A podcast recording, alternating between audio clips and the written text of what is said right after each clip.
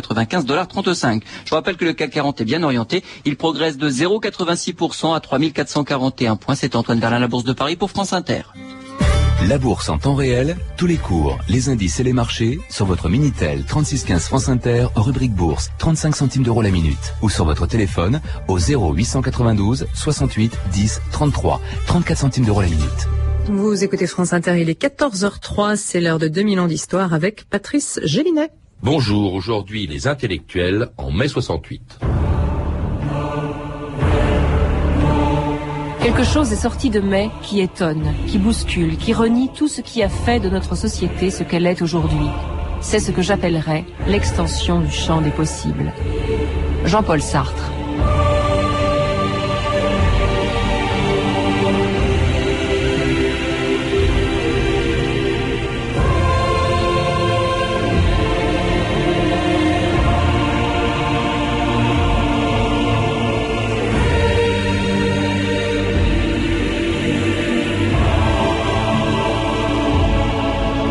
2000 ans d'histoire.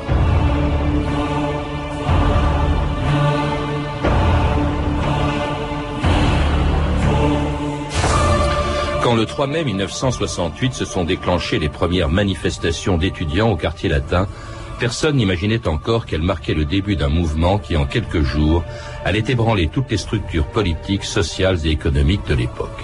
Personne, on le sait, n'avait prévu les événements de mai ni le pouvoir en place qui a failli en être la victime, ni les partis politiques et les syndicats qui ont tenté de les récupérer, ni les étudiants qui en sont à l'origine, ni même les intellectuels qui depuis 35 ans se demandent encore ce qui s'est passé. Si l'intellectuel, comme le disait Sartre, est quelqu'un qui se mêle de ce qui ne le regarde pas, il faut bien dire qu'au tout début des troubles du quartier latin, il ne s'est pas mêlé de ce qui le regardait. Pendant les premières heures de mai 68, les intellectuels étaient aux abonnés absents, et s'ils se sont très vite solidarisés avec les étudiants, ils n'ont pas vu venir une révolte qui est née pourtant dans un milieu qu'ils connaissent mieux que n'importe quel autre, l'université. De fait, ici, nous occupons la Sorbonne. Nous sommes derrière les feu dans tous les sens. Le premier devoir de l'État, c'est d'assurer en dépit de tout la vie élémentaire du pays ainsi que l'ordre public. Il le fait.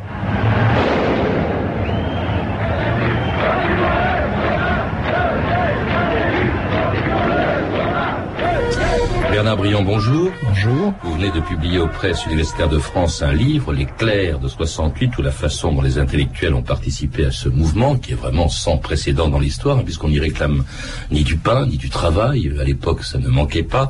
Euh, on n'y exprimait pas de revendications matérielles, en tout cas pas au début. Mais 68 ne vient pas du monde du travail, mais de l'université. Et on s'étonne quand même, dans ces conditions, que les intellectuels en 68 étaient à ce point pris au dépourvu, euh, comme tout le monde, on peut dire qu'ils n'ont rien vu, rien vu venir. Oui, c'est un peu, je dirais, euh, une formule convenue de dire que les intellectuels ont été surpris par le mouvement la première chose que je dirais, c'est d'abord que, les contestataires eux-mêmes ont été d'une certaine façon surpris. Cohn-Bendit, Daniel Cohn-Bendit lui-même, euh, dans une interview, euh, euh, confie que les étudiants n'attendaient pas un printemps agité, ils s'attendaient plutôt à un mouvement à l'automne, d'une part. D'autre part, il est certain que les intellectuels ne se sont pas penchés dans les mois qui ont précédé sur l'agitation en milieu étudiant. Néanmoins, je crois qu'il faut moduler ce jugement, et même si euh, Pierre Viançon-Ponté écrit dans Le Monde que la France s'ennuie et que globalement dans les revues, euh, les hebdomadaires, on accorde peu de place encore euh, au début de l'année 68 à ce qui se passe, notamment à l'université de, Nanterre qui a connu une grève en, en novembre 1967, Alain Touraine a écrit huit jours avant Pierre Viançon-Ponté dans Le Monde également un article Naissance d'un mouvement étudiant en deux volets, un immense article dans lequel il dit très précisément ceci, un mouvement de type utopique, animé par de petits groupes, peut porter en lui les thèmes principaux d'un conflit social et d'un grand mouvement social possible. Alors Alain Touraine, évidemment, est sur place à Nanterre, il connaît bien la faculté de Nanterre et les étudiants de Nanterre, donc euh, on a là un exemple. C'est pas mal vu quand même. cela dit, vous rappelez euh, quand même, Bernard Briand, dans, dans votre livre, qu'il y a eu, avant 68, toute une fermentation intellectuelle qui a d'une certaine manière, sinon prévu, du moins préparé au fond le terrain. Hein. il y a évidemment les manifestations pour le Vietnam, les pétitions contre la guerre d'Algérie avant le Vietnam, la révolution cubaine, Che Guevara, le printemps de Prague qui a commencé juste avant les événements de mai en France. Oui, alors il est certain que au lendemain euh, de la guerre d'Algérie, en tout cas dans les années 60, et je dirais même, il faudrait remonter à la fin des années 50, on assiste à un véritable bouillonnement euh, culturel, intellectuel et politique euh, qui entre véritablement en effervescence au milieu des années 60, aux alentours de 1964-65. On assiste alors sur le plan, dans le paysage intellectuel, le paysage intellectuel est dominé par euh, des sciences humaines sous le signe de ce qu'on appelle à l'époque le structuralisme, hein, avec des disciplines phares en sciences humaines comme euh, la linguistique, l'ethnologie euh, et un certain nombre d'auteurs qui font figure pas encore de maître à penser, mais qui, c'est, qui, justement. Le, monde on a beaucoup parlé de, de Marcuse, par exemple, Bernard Briand. Alors Marcuse, hein, le, le, comment dirais-je, celui qui dénonçait la société de consommation, c'était le grand slogan de l'époque en 68. Oui, alors Marcuse, Marcuse écrit en 1964, effectivement, Marcuse est un, membre de, l'école, ce qu'on appelait l'école de Francfort, hein, d'Adorno Horkheimer, euh, qui vit aux États-Unis, qui est, à Paris en 1968, euh, à l'occasion d'un colloque de l'UNESCO sur le 150e anniversaire de la naissance de Marx, avec Raymond Aron d'ailleurs, et on attribue à Marcuse euh, la révolte, Marcuse écrit L'homme unidimensionnel, qui n'est traduit qu'en 68 en France d'ailleurs, pour expliquer la classe ouvrière des pays développés est intégrée, la révolte viendra maintenant de ce qu'il s'appelle, ce qu'il appelle les drop-out, hein, euh, les marginaux, dont notamment la jeunesse étudiante. Et lorsqu'en 68 éclate le mouvement, en mai 1968, on assiste à une espèce de construction de l'image de la révolte, de construction de l'image de Marcuse, qui est finalement relativement absent du discours étudiant. Et Daniel Cohn-Bendit, qui était quand même un des leaders, hein, le dirigeant du, mouvement du 22 mars, n'hésite pas à dire que Marcuse est quasiment inconnu au mouvement étudiant et que Sartre on connaît. Voilà, la grande figure, c'est Sartre, bien sûr. Alors Sartre, tout de suite, euh, euh, dans les premières heures, dans les premiers jours, va se solidariser avec euh, les étudiants par des tracts. Il n'est pas le seul. On y trouve Foucault, euh, Althusser, je crois, qui, les ont euh, soutenus. Et puis alors, il va continuer de les soutenir pendant toute la durée des événements de mai, de mai et juin 68, y compris d'ailleurs lorsque l'agitation étudiante devient violente dans la nuit du 10 au 11 mai 68, rue Gay-Lussac. Le lendemain, Jean-Paul Sartre justifiait l'action des étudiants le 12 mai 68 au micro de RTL. La vérité, c'est que la violence est la seule chose qui reste, quel que soit le régime, aux étudiants qui sont jeunes, qui pensent qu'ils ne sont pas encore entrés dans le système que leur ont fait leurs pères et qui ne veulent pas y entrer. Autrement dit, ils ne veulent pas de concessions. Ils ne veulent pas qu'on aménage les choses, qu'on leur donne satisfaction sur une petite revendication pour euh, en fait les coincer et leur faire prendre la filière et leur faire être, comme je vous le disais, dans 30 ans, ce vieux bonhomme usé qui est leur père. Ils ne veulent pas du tout y entrer, et par conséquent, ce refus est évidemment un refus de violence. Donc, euh, si vous voulez, on peut considérer que le seul rapport qu'ils puissent avoir avec cette université, c'est de la casser. Et pour la casser, il n'y a qu'une solution, c'est descendre en marche.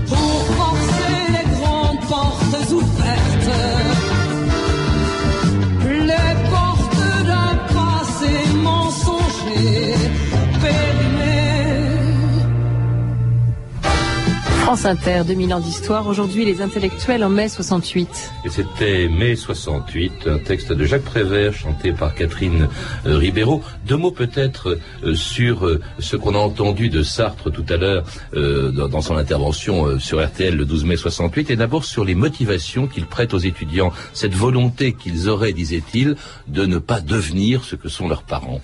Oui, alors tout d'abord, il faut quand même dire c'est le retour de Sartre. Hein. Même si la figure qui domine c'est Sartre, je, le, le, paysage intellectuel est dominé par des gens comme Foucault, comme Althusser, que vous venez de citer tout à l'heure, qui ne sont pas là. Euh, Foucault est en Tunisie, Althusser est malade à ce moment-là, n'est pas là. Donc, et, Sartre revient et avec lui, euh, en quelque sorte, la philosophie du sujet, hein, qu'on avait, l'existentialisme, un peu qu'on avait oublié, l'aspiration à la liberté de l'homme. Et, il proclame Sartre au micro là, la faillite. Il le dit d'ailleurs, la faillite des adultes. Nous sommes une génération qui avons failli.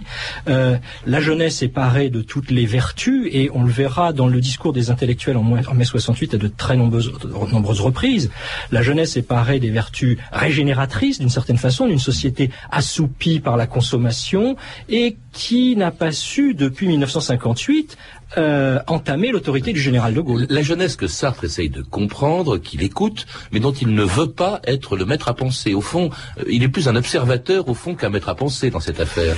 Alors, il est un observateur, euh, il, est, euh, il est quand même en retrait, mais il vient à la Sorbonne le 20 mai, il est invité par le comité révolutionnaire d'action culturelle, d'agitation culturelle de la Sorbonne, qui invite Sartre, et, et, et, au lieu de faire un discours sur la situation, Sartre, effectivement, répond aux questions qui lui sont posées, euh, parfois de façon tout à fait, tout à fait banale, et il, il, refuse effectivement de se mettre dans cette position de maître à penser, et à une deuxième occasion, lorsque le même jour d'ailleurs paraît le numéro du Nouvel Observateur dans lequel Jean-Paul Sartre interviewe euh, Daniel Cohn-Bendit. Il se met en situation d'intervieweur face au leader de celui qui est considéré comme le leader, en tout cas, de la contestation, le dirigeant du 22 mars. En tout cas, il approuve, euh, au moins il comprend euh, la violence, un point de vue qu'il l'a opposé, comme d'habitude, à Raymond Aron, qui lui n'a jamais vraiment pris d'ailleurs au, au, sérieux les événements de mai. Écoutez Raymond Aron en septembre 1968. Il va de soi que une société comme la nôtre, où il n'y a plus de croyances religieuses, où les valeurs familiales sont discutées,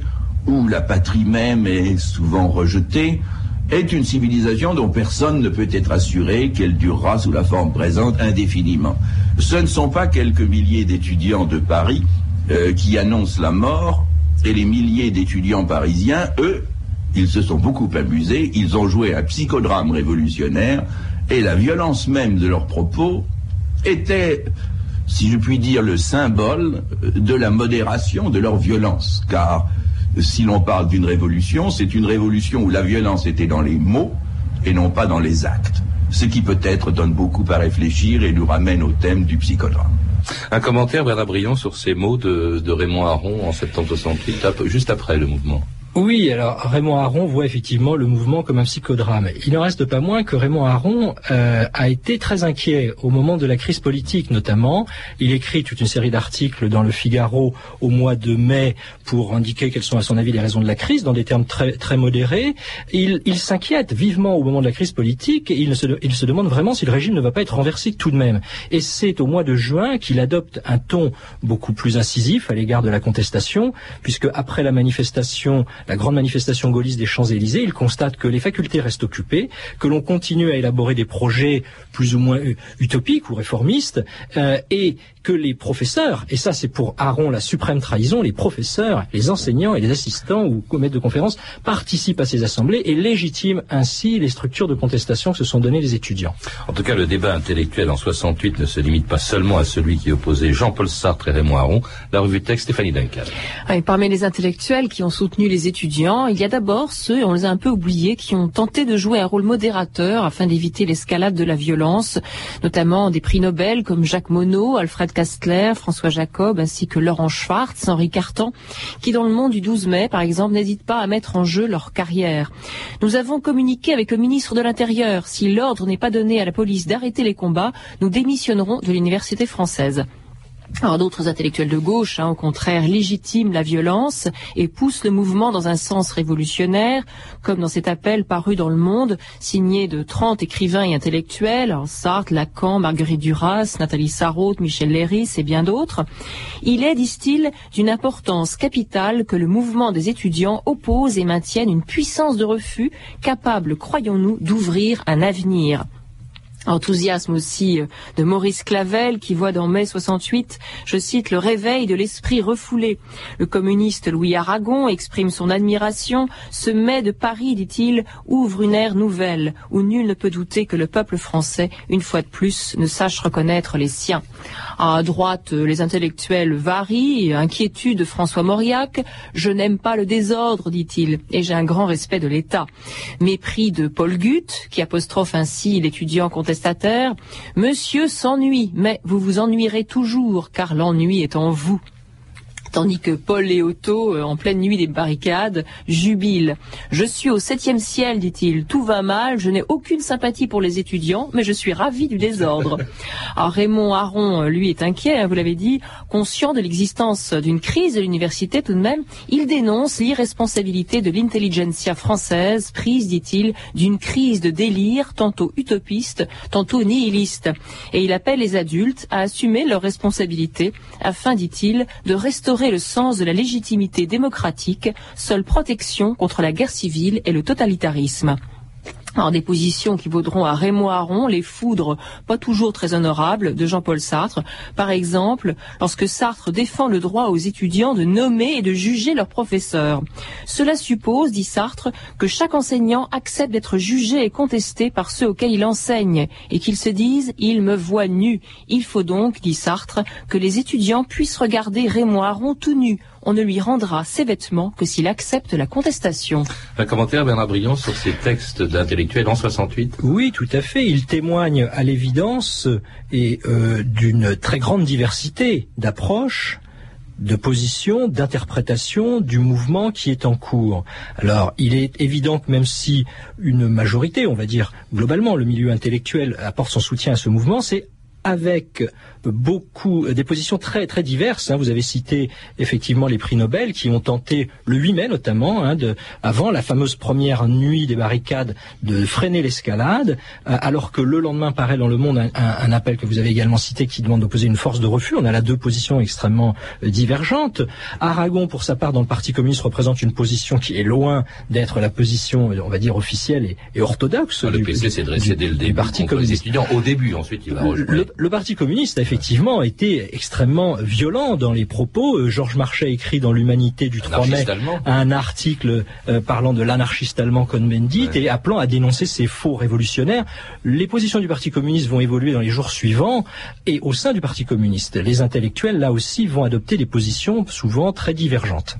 Alors, mai 68 ne pas seulement euh, n'a pas été seulement un affrontement entre intellectuels ou entre les étudiants et les CRS et il n'a pas il ne s'est pas seulement tenu dans la rue ou dans les journaux, il se tenait aussi dans quelques-uns des hauts lieux du mouvement de la contestation, comme la Sorbonne, les Beaux-Arts ou le théâtre de l'Odéon.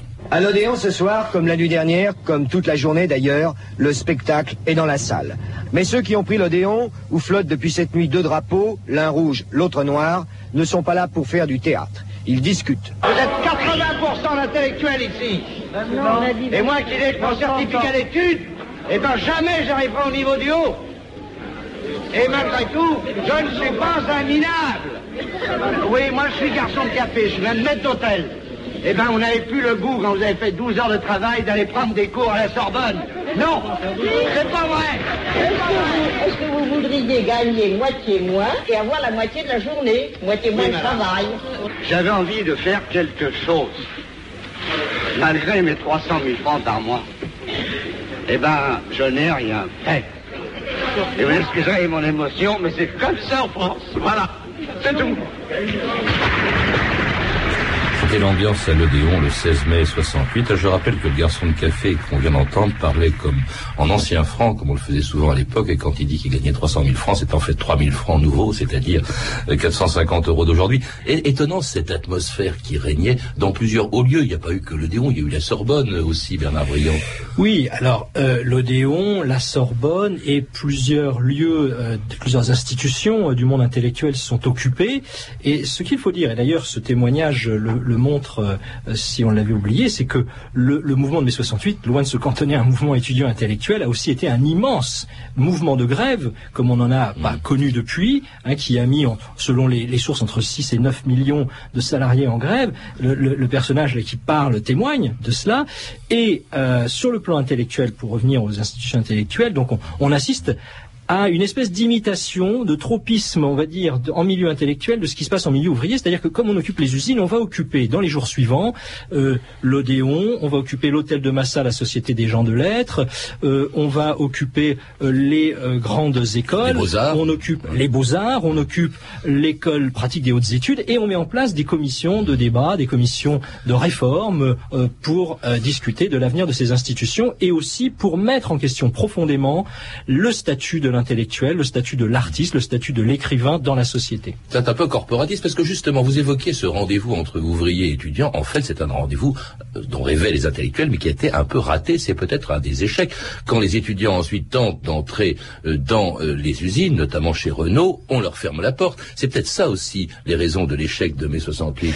Alors, il y a de ce rêve des intellectuels de faire de ce mouvement étudiant à l'origine un mouvement ouvrier. Il y a, il y a deux mouvements qui se côtoient euh, et qui, pour ce qui concerne le mouvement étudiant, tentent de se réunir. Alors, échec, en tout cas, oui, de, ce contact entre ouvriers et intellectuels. Les seuls intellectuels, à ma connaissance, hein, qui aient pu entrer dans des usines sont, euh, par, le biais de leurs œuvres, un certain nombre de, peintres, euh, à, l'usine Nord Aviation de Châtillon, par exemple. Mais et, et là, il faut absolument dire que c'est le Parti communiste qui permet, d'une certaine façon, cette mise en contact. Les intellectuels ne mettent pas, et les étudiants encore moins, ne mettent pas les pieds dans les usines. Hein, le 17 mai, ils tentent, euh, ils, font une marche vers Renaud-Billancourt. Les étudiants, ils ne rentrent pas dans Renaud-Billancourt. Un certain nombre d'autres intellectuels, écrivains euh, notamment, vont euh, pouvoir rentrer, euh, notamment aux usines Citroën, aux ateliers Kodak de, de, Sevran, comme des gens comme Jean-Pierre Faye, Armand Arnoux, mais là encore, avec l'autorisation d'une certaine oui, façon de la CGT décidé, et du Parti et communiste. Le PC, le Hein PC en fait, a, et comme, les, comme la CGT ont, ont pris le mouvement euh, ou le train en marche, comme on disait à l'époque, mais c'est pour lui donner un grand coup de frein. C'est ce qui explique en partie euh, les raisons de l'échec de mai 68, plus l'attitude de De Gaulle, son départ à Baden, le défilé euh, gaulliste du 30 euh, mai 1968. Et très très vite, peu de temps après, euh, on, voit bien dans à la Sorbonne ou ailleurs, on voit bien que le mouvement s'essouffle. Écoutez justement au micro de Radio Sorbonne deux leaders de mai 68, Alain Gesmar et Henri Weber, répondant à une question d'Alain Krivine. Écoutez, nous sommes le 4 juin 68, donc déjà Krivine, Gesmar et Weber parlaient de mai 68 au passé. Bien, moi je crois que l'objet de la discussion de cet après-midi, de voir un petit peu comment les différentes personnes qui sont ici envisagent l'avenir du mouvement. Peut-être que Gesmar, tu pourrais donner ton opinion pour commencer. Si tu veux, je crois que l'essentiel de ce qui a été fait était euh, la valeur exemplaire d'un certain nombre de luttes qui ont permis aux masses ouvrières d'avoir à nouveau conscience de leurs possibilités, de leur pouvoir, et également de la fragilité du pouvoir de l'État bourgeois qui était en face d'elle. Comment nous concevons, dans les circonstances présentes, la reconstruction de l'avant-garde? Les forces vives de cette avant-garde se trouvent aujourd'hui dans la nouvelle génération, dans la nouvelle génération étudiante, dans la nouvelle génération ouvrière, tant en milieu intellectuel, en milieu étudiant au sein de l'université, qu'en milieu ouvrier, ce sont les jeunes, la nouvelle génération qui est venue à la politique dans des, conditions nationales et internationales tout à fait différentes en vue de se diriger vers euh, une ligne révolutionnaire. C'était Alain Gesmar et Henri Weber en juin 68. Hein, ils sont aujourd'hui respectivement l'un inspecteur général de l'éducation nationale, l'autre sénateur socialiste. C'est étonnant quand même le destin de ces anciens révoltés de 68, hein, dont Sartre disait qu'il voulait pas rentrer dans le système. Moi, ça me fait penser un peu à cette formule de Jouando qui, apostrophant un, un étudiant en 68, lui disait « Rentrez chez vous, jeune homme, dans dix ans, vous serez notaire ». Oui, alors évidemment, c'est là aussi on a une image euh, de, ces jeunes intellectuels. alors Alain, Alain est à l'époque secrétaire euh, général du SNESUP. Euh, Krivine et Weber sont membres d'une jeune organisation euh, gauchiste, comme on dit à l'époque, la, jeunesse communiste révolutionnaire d'inspiration trotskiste. Et on a là des gens qui prennent le relais de leurs aînés. Et, et de ce point de vue-là, le mouvement de mai 68 apparaît comme un passage de relais entre générations intellectuelles, entre une génération intellectuelle qui a connu les luttes contre la guerre d'Algérie, qui a connu la résistance, qui a connu la guerre, qui a connu la lutte contre la guerre d'Algérie, contre la guerre du Vietnam, et la guerre du Vietnam notamment d'ailleurs est un passage de relais avant mai 68, mais que mai 68 vient confirmer. Le destin, il ne faut pas oublier quand même que au-delà évidemment des, des, individus qui aujourd'hui peuplent euh, une partie euh, des, des, médias, euh, évidemment on pense à un certain nombre de noms, à Libération et, et, et à la télévision et la radio, une masse d'anonymes, une masse d'anonymes a aussi vécu mai 68 et n'a pas accédé euh, tout simplement euh, à, la, la, notoriété intellectuelle. continuer le combat, comme on disait. Il, continue, continuer le combat. Il ne s'agit pas de continuer le combat sans doute, mais je pense que on a, on a euh, une, représentation un peu parfois faussée parce que évidemment certains individus de cette génération, mais comment pourrait-il en être autrement? Il faut bien que cette génération accède à un moment donné, comme leur père, à euh, un certain nombre de postes de responsabilité ou un certain nombre de fonctions intellectuelles qui ont été celles de leurs aînés. Merci Bernard Briand. Je rappelle donc que vous êtes l'auteur d'un livre, Les Clercs de 1968, un livre qui vient de paraître aux presses universitaires de France. À lire également Les intellectuels en France, de l'affaire Dreyfus à nos jours, de Jean-François Sirinelli et Pascal Horry, publié chez Armand Collin, et La marche des idées de François Doss, publié aux éditions de La Découverte. Vous avez pu entendre un extrait du documentaire de William Klein, Grand Soir et Petit Matin, mai 68 au quartier latin, une vidéo distribuée par Arte Vidéo. Vous pouvez, vous le savez, retrouver ces renseignements en contactant les services des relations avec les auditeurs au 0892 68 10 33, 34 centimes d'euros la minute, ou consulter le site de notre émission sur franceinter.com. C'était 2000 ans d'histoire. À la technique Olivier Daligo, documentation et archivina Virginie Bloch-Léné, Claire Tessel, Sandra Escamez, revue de texte Stéphanie Duncan, une réalisation de Anne Kobilac. Une émission de Patrice Gélinet.